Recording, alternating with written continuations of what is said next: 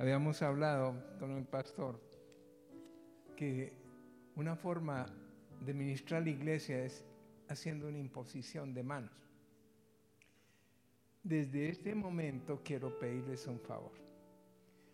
Eh, no sé si hay alguna persona aquí en la iglesia, alguna o dos, que realmente esté pidiendo algo al Señor. Levante la mano. Bueno, una, un montón. bueno, amén. Eso era lo que el Señor me permitía entender. Quiero lo que, lo que vamos a decir en el mensaje de hoy es muy breve, muy conciso, como muy escogido con lupa.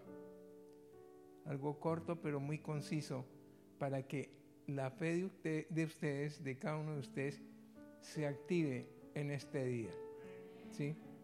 Muchas de las bendiciones nos toca trabajarlas, nos toca lucharlas, nos toca trabajar en función de esa bendición.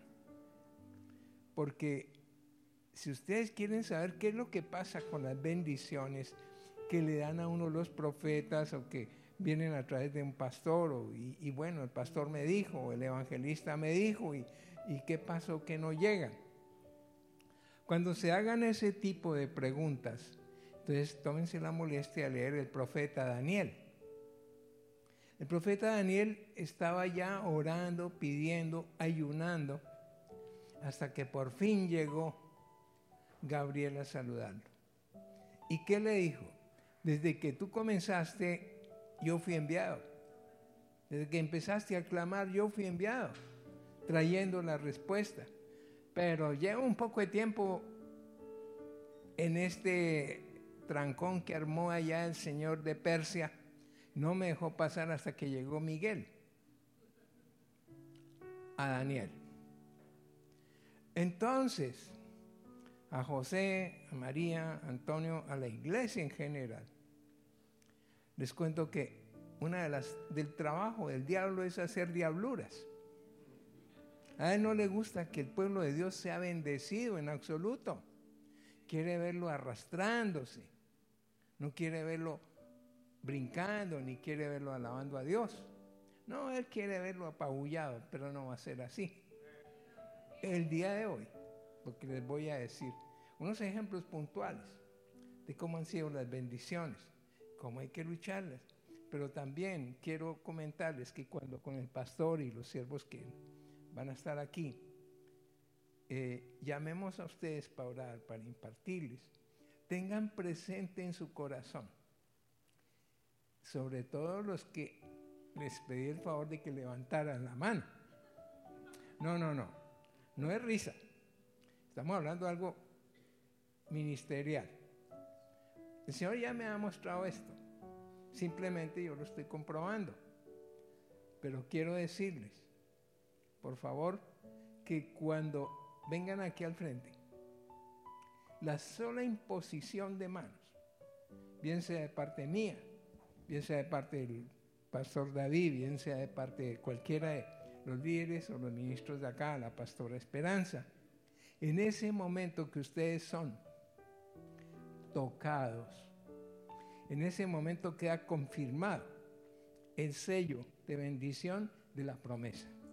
Amén. ¿Están de acuerdo? ¿Están de acuerdo? Ah, sí están de acuerdo. Amén. Pueden sentarse, por favor.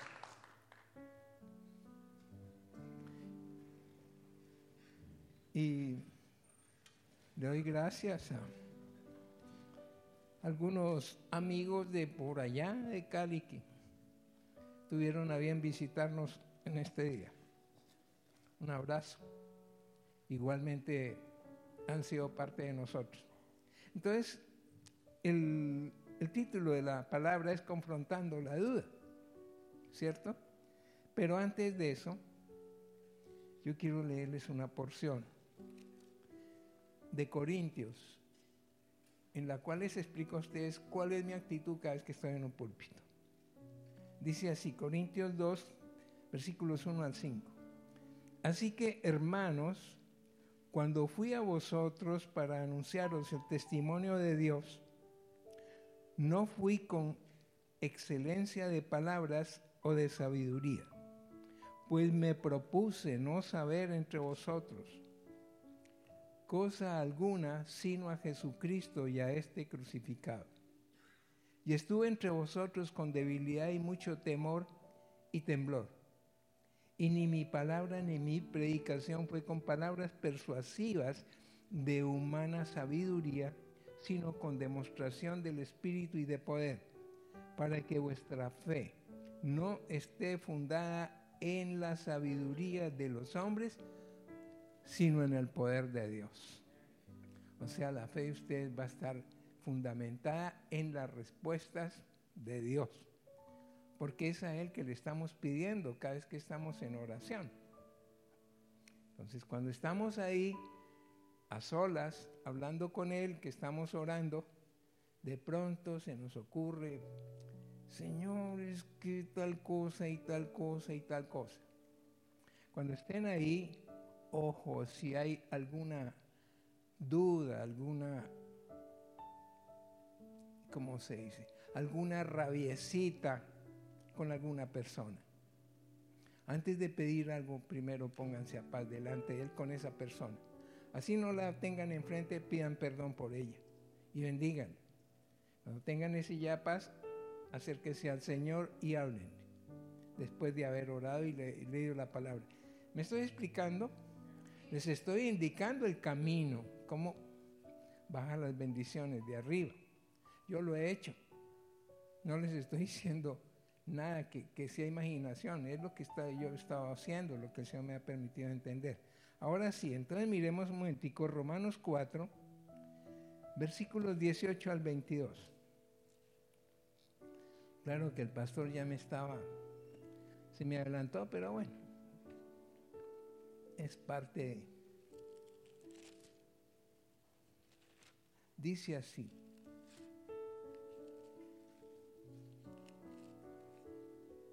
dice que este señor Abraham, él creyó en esperanza contra esperanza para llegar a ser padre de muchas gentes, conforme a lo que se le había dicho, así será tu descendencia y no se debilitó en la fe al considerar el cuerpo, su cuerpo, que ya estaba como muerto, siendo de casi 100 años, o la esterilidad de la matriz de Sara.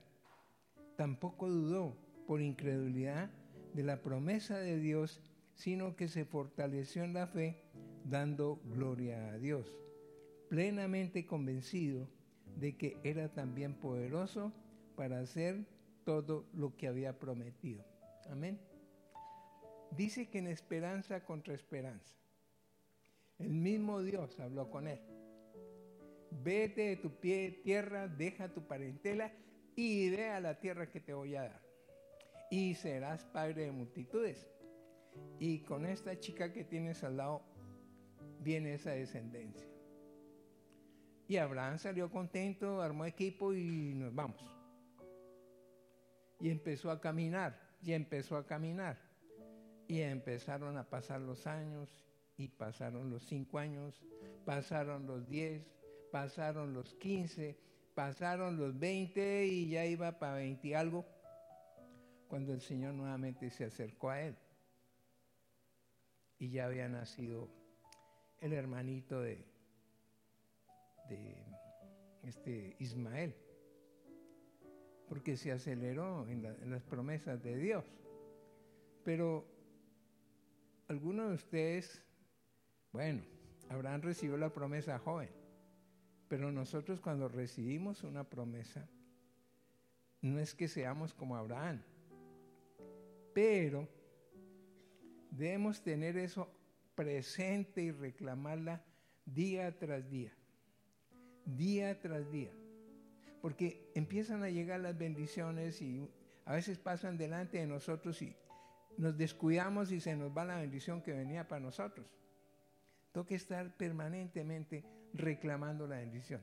Eso sí, no van a ser como hacen algunas personas. Tenemos que arreglar cuentas hoy. porque tú me dijiste que tal cosa y... No, en ningún momento. Siempre gracias, gracias, gracias hasta el momento de recibir la promesa. ¿Estamos? Bueno, ¿por qué razón? Bueno, porque he visto las promesas cómo se cumplen. Empecemos por estas promesas que han recibido algunas mujeres respecto de ser mamás. Mujeres que casadas y llevan cuatro o cinco años o más y no han podido tener hijos. Entonces cuando se acercan al siervo de Dios, no dicen ni pío, nada. Es el mismo Señor que le revela a uno lo que está pasando. Y cuando llega el tiempo de Dios, pues el tiempo de Dios es inmediato. Entonces he visto que las gentes a veces no hacen caso cuando se les da la palabra. No saben esperar, quieren ah, poner de, meter sus hombros ahí y ponerle fuerza a la cosa, pero no funciona así. Es en fe. Todo lo que recibimos de parte del Señor es en fe y siempre tenemos que tener esa fe. No importa lo que veamos, porque Abraham, ¿qué tenía al frente? ¿Enemigos? Sí. Y la edad, terrible, ¿no? Él dijo, él mismo dijo, pero yo un hombre ya de 100 años y él se mira y yo ya estoy viejito y la edad él ya era como la de nosotros. Imagínense, 100 años de los de nosotros que tenía ya Abraham. Y eso no es nada. Cuando miró a, a Sara, no, este es una uva pasa, ¿yo qué? ¿Qué voy a hacer aquí? Entonces, no. Es decir, estaba el hombre que le dio risa cuando el Señor le habló. ¿Y por qué te has reído? Le dijo el Señor. Entonces ahí fue donde Abraham empezó a recapacitar. Pero está ese ejemplo para que nosotros tomemos clara conciencia de que si estamos con Dios, Él no nos va a fallar, Él no nos va a dar la espalda en ningún momento. En ningún momento. Él es así, Él tiene toda esa, esa cosa siempre visualizada, porque tenemos que aprender a, a caminar mirando y creyendo las cosas que no vemos, porque es la esencia de lo que nos está dando, ¿sí? Eh, les decía, más de 20 años, carambas, una promesa y 20 años y nada. Abraham, por eso fue que lo llamaron el padre de la fe. 20 años fue probado, o más de 20 años. Y eso faltaba la cereza del pastel, ¿no? Le llegó el chico. A los 10 años, Abraham, necesito que me hagas un sacrificio en tal parte, ve con tu hijo. Y Abraham, sí, vamos a un sacrificio. Cuando llegó ahí, me y lo prepara él y me lo sacrifica. Pues eso es muy emocionante, ¿cierto? Veintipico años esperando un hijo cumple los 12 años que ya está contento con su chico y le dice al Señor, necesito que me lo sacrifique allá en la loma. Carambas. Y el hombre fue obediente. ¿Por qué? Porque ya sabía de lo que era capaz de hacer Dios. Él dijo, si yo fui papá, Sara fue mamá, pues no, esto, esto es, esto es que me está poniendo aquí un filtro. Y le creyó y el ángel lo detuvo y apareció el, el, sacrificio, un cordero por ahí enredado. Se cumplió la palabra. No le faltó, no le falló el Señor en su palabra Abraham, se la cumplió. Y permitió que pasara todo eso con qué propósito? Para edificar el carácter de cada uno de sus hijos, o sea, de nosotros. Nosotros tenemos que aprender a ser pacientes. Si recibimos una palabra, recibámosla con amor, con cariño. Pero no es que porque no se cumplió, ah, es que ese profeta, pastor, no, no, no, no, no. ¿Sí? Pues le cuento que eso se ha dado muchas veces. Y les cuento también que el Señor es tan fiel tan fiel con sus siervos que en más de una ocasión mi señora lo ha podido corroborar. Hay personas que se han levantado en contra mía y le he dicho a ella, el Señor me está mostrando que está ocurriendo tal cosa en la iglesia. Están murmurando acerca de mí que no sé qué, que soy un falso profeta. Dijo, no hay que orar por eso, me dijo mi señora. Ella le oré al Señor. Y le pedí el favor de que trajera a esas personas al frente mío y que me pidieran perdón. Esa fue mi oración. Así, ah, Señor, tú me revelaste esto. Entonces ahora reargulle a esa gente que venga a pedir perdón. Esa fue mi oración, pero yo no dudé porque ya el Señor me había dicho algo. Terminando un servicio, un ayuno, una mañana, llegó una de las líderes principales de la, del apóstol de la iglesia y se puso de rodillas y me agarró de la mano.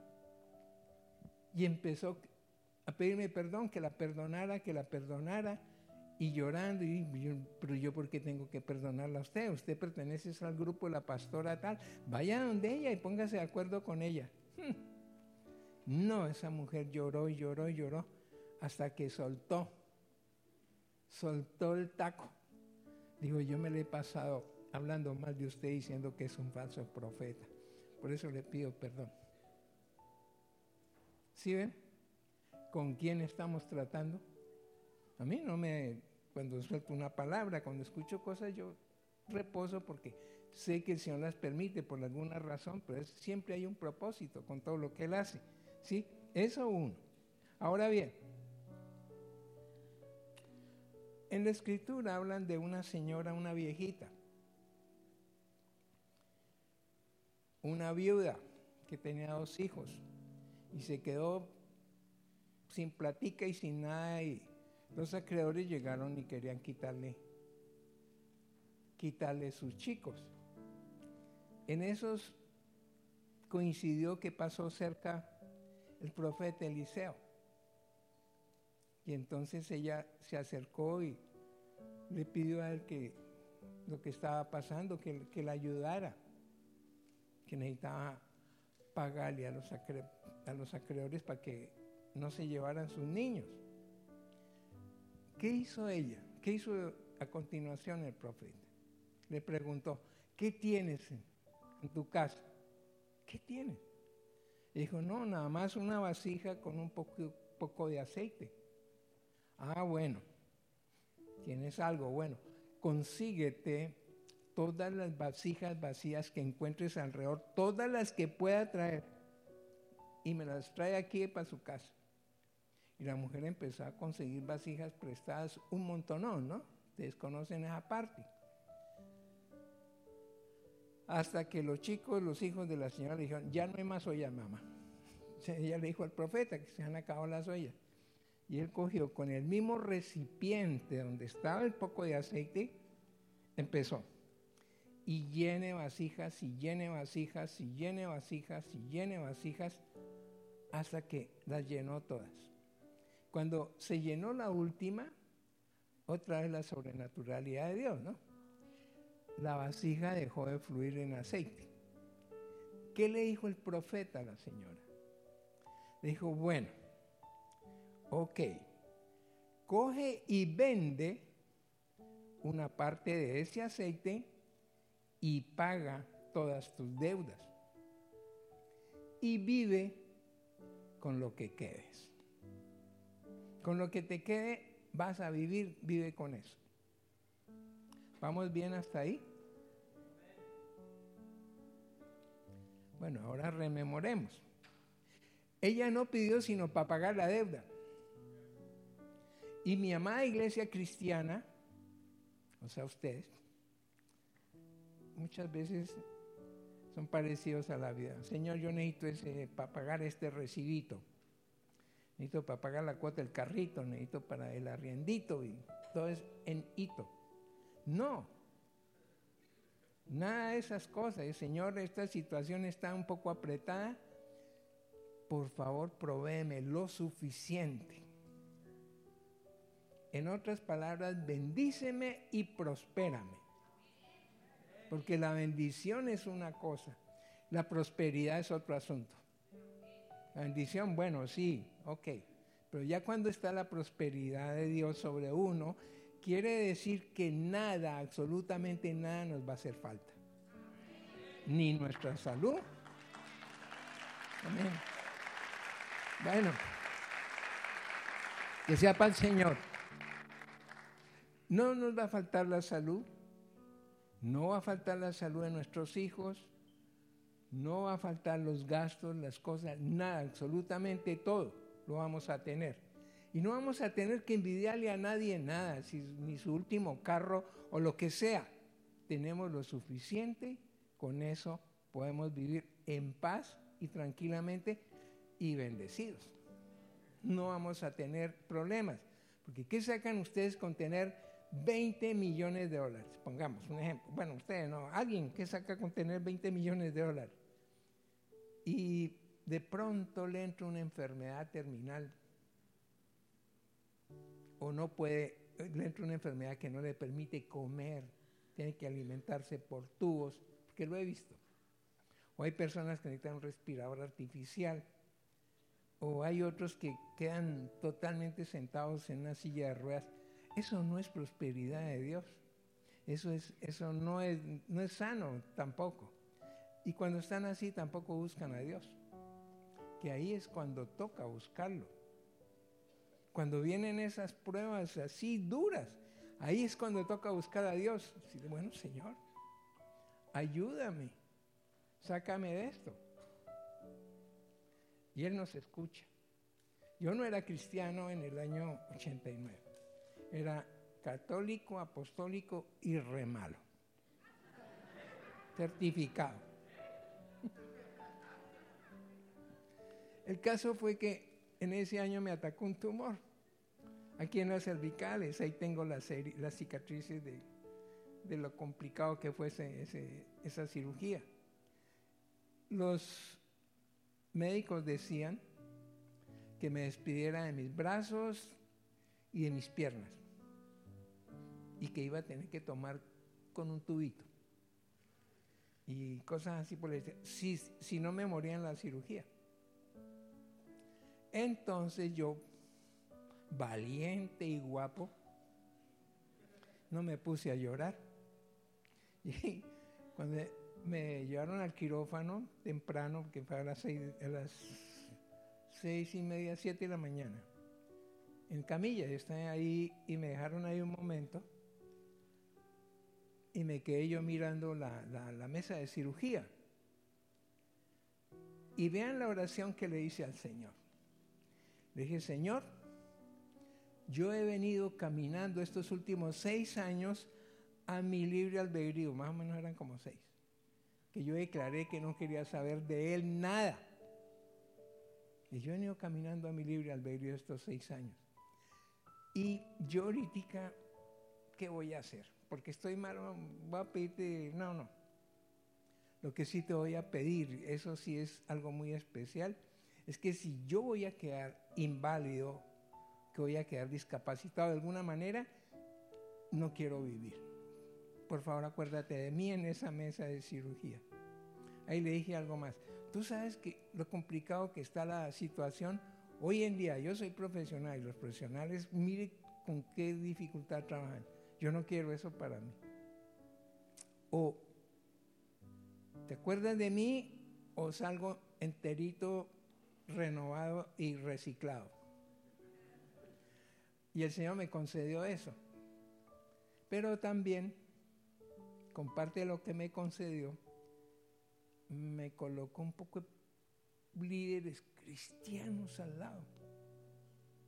Así como Esperanza, como David en algún tiempo, como cualquiera de ellos, como China, que empezaron a hablarme de Dios que Dios no sé qué, que Dios esto, que Dios lo otro.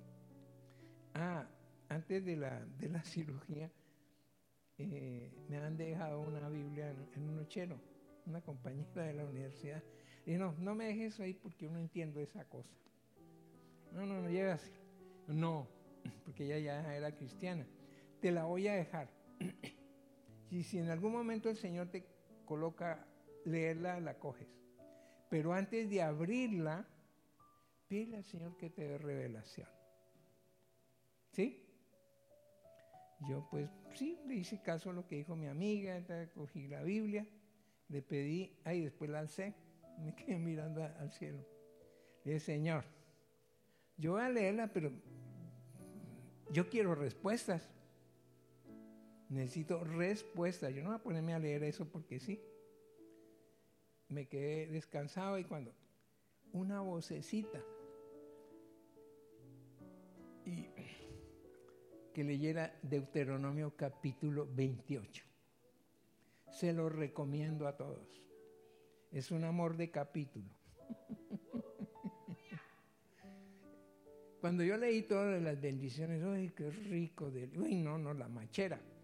Pero cuando entré en la otra parte, que es la parte final, esa sí fue la machera. La machera que duré como cuatro meses, que medio me acordaba y se me caían las lágrimas solo. Pensaban que estaba loco. Aquí hay una testigo. Así de fuerte fue la cosa. Claro que después fue que empecé a moverme en los asuntos de Dios, después de eso. Pero vean ustedes que como es Él, como todo tiene un propósito. A Él le gusta la gente guapa. Eso sí les digo, Él no le gustan los miedosos, ni los cobardes, ni los incrédulos. Ojo con eso. Ahí lo dice, no le gustan, ahí está, excluidos. Eso no es chance de que me dio miedito, no. Si me van a derribar allá, pues que me derriben, pero yo para atrás no voy a echar. Así le gusta a la gente valiente. Entonces, hablando de la viuda, mire, ¿qué pidió? El aceite para pagar. Pero no se le ocurrió decirle al profeta, bueno, pero es que también necesito un negocito, una provisión, algo para seguir. Nada. El mismo Señor fue el que le trajo esa bendición a ella. Ella era la, la esposa de un profeta que se llamaba Abdías o algo así. Y la fidelidad de Dios se manifestó en esa mujer. Y con ese profeta que ya había muerto. Entonces vean cómo son las cosas de Dios. Uno cuando está en la presencia de Dios, aquí en, Florida, ahí por el lado de Plantation, tenemos una amiga de hace muchos años. Ella entró, se volvió cristiana y todo, pero ustedes saben que el transporte aquí es algo crítico. Y ella empezó, Señor, dame un transportico. Señor, un transportico, por favor. Un transportico, dame un transportico. Y pida transportico. Y un día le llevaron una bicicleta vieja. no, ella la tiene en la casa, de recuerdo. Pero si yo estoy delante de Dios y Él me dice, ¿qué quieres? Eso sí sería espectacular. Tengo una lista esto, esto, esto, esto. Hay que tener la lista. Cuando se acerquen al Señor, tengan una lista de lo que quieren. Ustedes levantaron la mano, ok, eso está bien. Pero si hay cosas que están esperando de Dios, por eso levantaron la mano. ¿Cuál es esa cosa? No sé, algo familiar, algo económico, algo de la salud, lo que sea la cosa que sea. Por eso les decía que ahora que llamemos, ustedes van a ser bendecidos. El pastor ya lo había dicho, pero de la imposición de manos ahorita hablamos un poco. Entonces, tenemos en claro que Abraham, a pesar de las circunstancias, caminó y caminó y en esperanza contra esperanza. Eso es una verdad.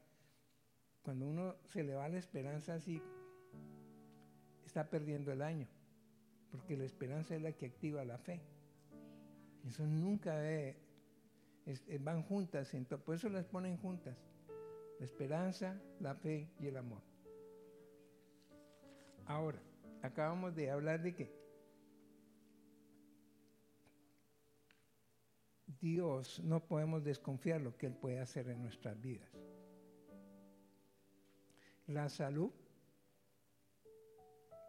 Bueno, activen la salud. Que una relación que está chueca, oren por eso y desaten la bendición. Pero siempre que el lenguaje sea creativo, sea de bendición, no es que, ah, es que a usted le pasó eso porque es que usted siempre, usted no sé qué. No, eso no es un lenguaje de bendición. No. Oren al Señor, pídanle y bendigan a la gente. Ahí van a estar las respuestas. Ahora bien, cuando eso sucede, que uno va a empezar a buscar de Dios qué tiene que hacer. Cerrar la puerta meterse en el lugar a solas, lejos de todas las cosas que contaminan que están en el mundo. A veces se nos olvida que nuestro Señor Jesucristo, Él está vivo. No lo vemos, pero si Él quisiera, se presenta aquí en cualquier instante. Él es así, en cualquier instante. Ahora, nosotros tenemos en este tiempo, tenemos un panorama muy gris, discúlpeme las palabras, pero uno oye de guerras, oye de crisis económica, oye de ruinas, oye de desempleos, oye de hambre, ¿es así?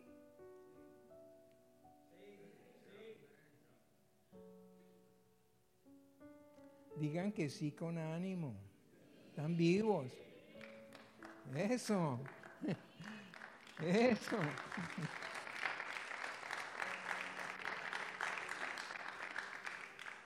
Delante del Señor tenemos que ser expresivos. Si nos da una buena noticia, brinquemos de la buena noticia. No como ciertos pajarritos que, mire que el Señor tal cosa. Ah, me tocó jalarle las orejas. Bueno, sigamos. Entonces tenemos al frente esos panoramas un poquito feos, un poco feos, terribles, ¿cierto? Eh, un ambiente, un panorama gris lleno de muy malas noticias, pésimas noticias. ¿Y qué, qué sucede con todo ese panorama y con todas esas noticias? Que lo van afectando a uno y le van creando duda. Ahí es donde empieza a crearse la duda en nosotros. Bueno, pero entonces yo para qué estudio si esto ya lo, van a, lo va a acabar Putin o lo va a acabar no sé quién. La duda. Pero no, hay que creer y confiar en el Señor. Cuando Él está, es diferente las cosas. Y hay momentos en que las malas noticias y los problemas y los gigantes nos, amenazan cuando todo eso ocurre, otra vez, cerrar la puerta, empezar a orar, a pedirle al Señor, al Señor y colocar nuestros ojos en el Señor Jesús. Cuando Él está, las cosas cambian. Cuando lo llamamos de verdad y que nuestra voz y haya gracia en su presencia, todo empieza a cambiar en nuestra casa, en nuestra vida, todos nuestros asuntos, las puertas se nos empiezan a abrir Aún puertas que no esperábamos se abren y aparecen delante de nosotros. Ese es el Señor Jesús, porque Él dio su vida por nosotros. Él subió a la cruz por nosotros, ¿cierto? Él subió porque nos quiere prósperos y nos quiere bendecidos.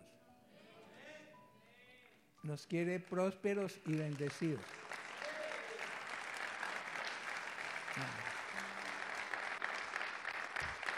Platud. Acuérdense, hagan memoria de los doce discípulos. El único medio tacañón y manilargo fue Iscariote. El resto todos eran empresarios y eran preparados, eran gente de bendición. Él no los escogió por molestar. Los escogió muy bien escogidos. Dice la escritura que toda una noche seleccionándolos uno a uno. Hay cosas que uno se pregunta, pero ¿por qué escogió a Judas Iscariotes y lo iba a traicionar? No. Él tenía que cumplir un propósito. También podríamos pensar, pero bueno, está bien Judas, ¿y Mateo? Mateo es una bendición. Que vamos para tal lado. Ay, no, ya Jesús quiere que. Nos estaban apedreando ayer y quiere que vayamos atrás que vuelva y nos den. Que vamos a tal lado. Ah, no, pero Jesús, si no haya como incomodarlo a uno. Todo el tiempo. No, que Jesús resucitó. No, hombre, ¿cómo le ocurre? Si no lo veo y si no meto mis dedos allá en la llaga y mi mano ahí en el costado no va a creer. Tomás un amor de persona. Y el Señor se le acercó cuando él no, esperaba, se le hizo al lado. Dijo, bueno, Tomás, aquí están mis manos, hunda su dedo. Y aquí está mi costado para que metas tu mano.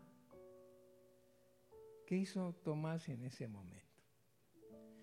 Le dijo, Señor mío y Dios mío. El único de los doce que dijo eso primero fue él.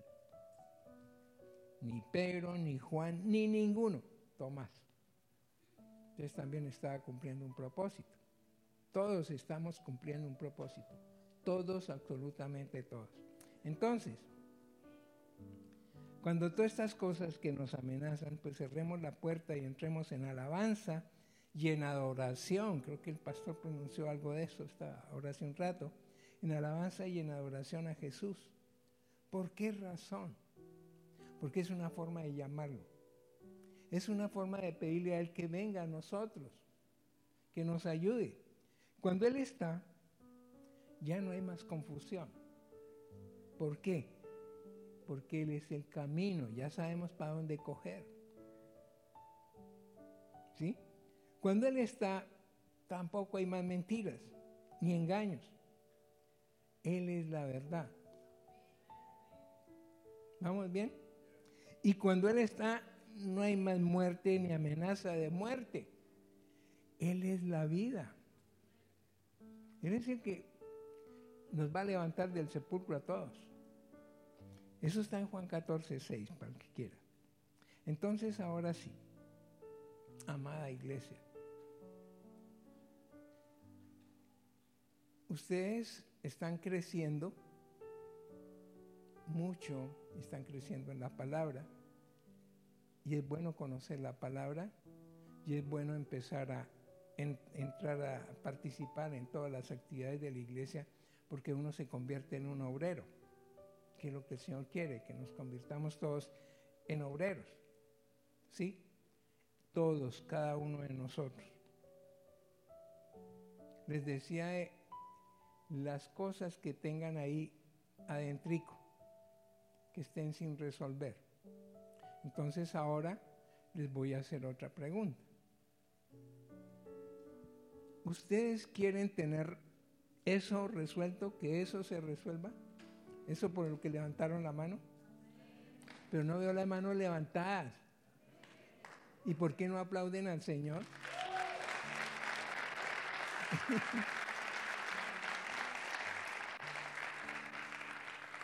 les acabé de decir, delante de él tiene que ser entusiasta, emotivo. Demuéstrenle que sí creen en él. Eso. Bueno.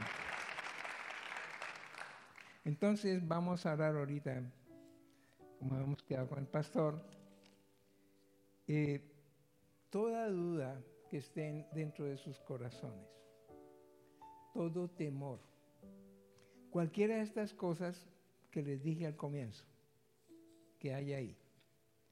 Piensen muy bien en eso ahora, en este momento. ¿Sí?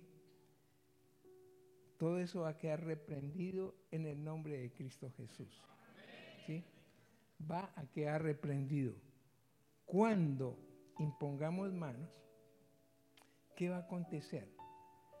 Empieza una semilla de milagros acontecer en la vida de cada uno de ustedes. ¿Sí? Amén. Ahora bien, ¿por qué les digo eso? Ustedes saben que la escritura dijo, eh, dice que el pueblo del Señor pereció por falta de, de conocimiento. ¿Cierto? Bueno, otra pregunta y me la responden, pero como machos guapos que son. Sí, esto es así, así, sin, sin anestesia. ¿Cuántos de ustedes algunas veces han tenido dudas o han cuestionado la palabra que han recibido a través de diferentes siervos? Amén. Un valiente, dos. No hay sino dos. Ah, no, hay más. Que levanten la mano. Todos van a recibir, al menos sean sinceros con el Señor. Amén por esa mano, varón. Así es. Entonces, te voy a decir lo siguiente. Hay una palabra en el profeta, en el profeta Malaquías.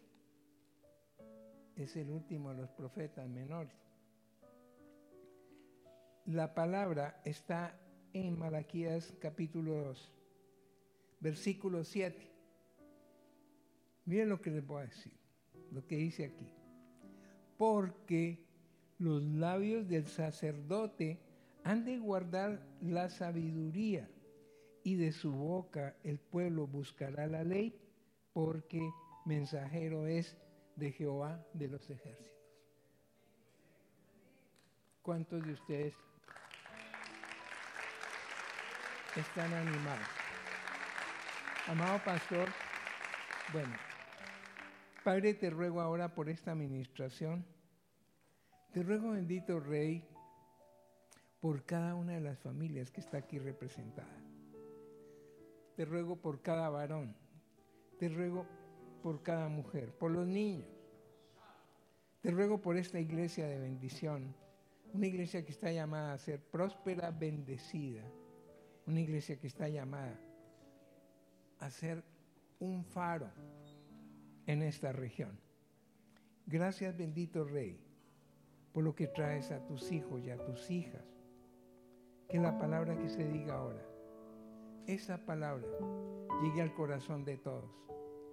Que solo la imposición de manos, que ellos sientan la presencia tuya, Espíritu Santo de Dios. Porque eres tú quien sana, eres tú quien aconseja, Señor.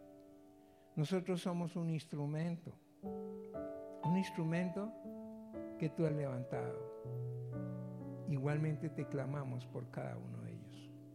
Que tu paz y que tu bendición los acompañe en todo momento. Anímalos, bendito Dios. Trae esa paz tuya que sobrepasa todo entendimiento en ellos. Quita todo temor, quita todo miedo que tengan. Quita toda consideración que pronto los, empuje. No, no suba, no vaya allá. Quita todas esas cosas de tinieblas y haz de ellos personas aceptas y bendecidas. Padre, muchísimas gracias en el nombre de Cristo Jesús. Amén. Pastor, entonces...